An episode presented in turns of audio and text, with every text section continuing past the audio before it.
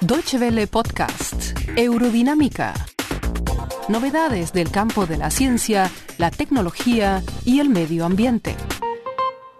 Casi mil millones de personas sufren hambre en el mundo. El cambio climático y el aumento de la población mundial permiten suponer que el problema tenderá a agudizarse. En consecuencia, la alimentación ocupa desde ya un lugar preponderante en la agenda mundial y el debate sobre las perspectivas de la agricultura está en plena marcha. ¿Se requiere una revolución agrícola?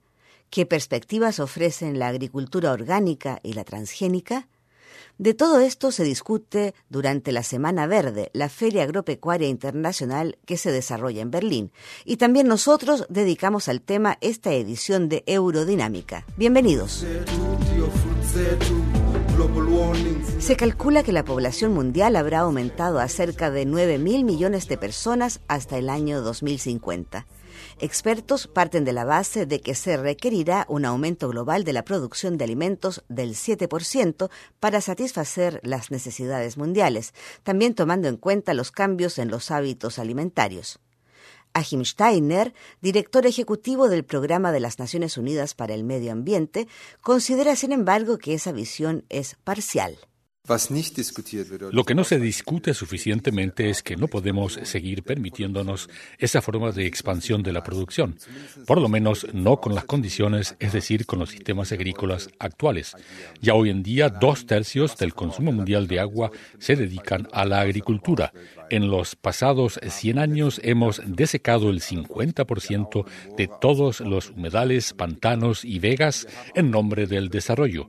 Cuando uno ve el cambio climático y la destrucción de los bosques tropicales, se da cuenta de que la expansión horizontal de la agricultura no seguirá siendo posible. Según Steiner, la pregunta que se debe plantear es cómo lograr que la agricultura no destruya los terrenos y los recursos hídricos al extremo de poner en peligro su propio futuro. Por eso el experto de la ONU demanda nada menos que una revolución de la agricultura pero dista de haber consenso en torno a un modelo y se barajan opciones muy contrapuestas, tema sobre el que también pueden encontrar más información en nuestra página web www.de barra actualidad. Bernhard Walter, de la organización Pan para el Mundo de la Iglesia Protestante Alemana, hace notar que por un lado tenemos el modelo de la industria, según el cual hay que aumentar la producción intensificando los cultivos, con muchos abonos, muchos pesticidas y quizás también con tecnología genética. Por otro están los que dicen que tenemos que aprovechar el potencial de los campesinos del sur. Tenemos que fijarnos más en esos muchos pequeños campesinos. Zambia, por ejemplo, apoya a los campesinos que cultivan variedades tradicionales de maíz con considerables subvenciones. Los detractores de esa política critican que el país no explota todo su potencial agrícola y afirman que con la tecnología correspondiente podría lograrse mucho más. No lo ve así el ministro de Agricultura de Zambia, Robert Chichinga, quien participó en un foro realizado en el marco de la Semana Verde de Berlín. No queremos tecnología genética en Zambia porque no sabemos qué efectos tiene para la salud humana. No queremos una tecnología que no comprendemos y no controlamos.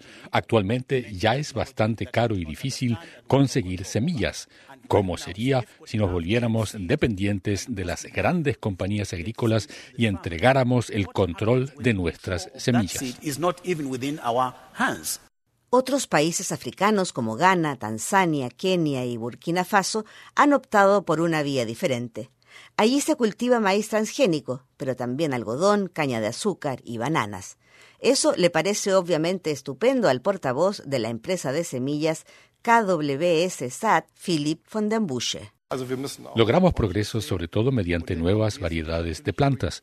Con ello conseguimos aumentar la productividad. Además tratamos de mejorar la calidad y de conseguir que las plantas sean más sanas y resistentes contra enfermedades y contra el cambio climático.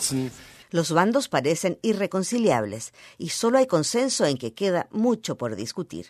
Nosotros nos despedimos aquí invitándolos a escucharnos la semana entrante. Hasta entonces. Muchas gracias por su atención. Más informaciones sobre nuestros contenidos en nuestra página de internet www.de y en Facebook y Twitter.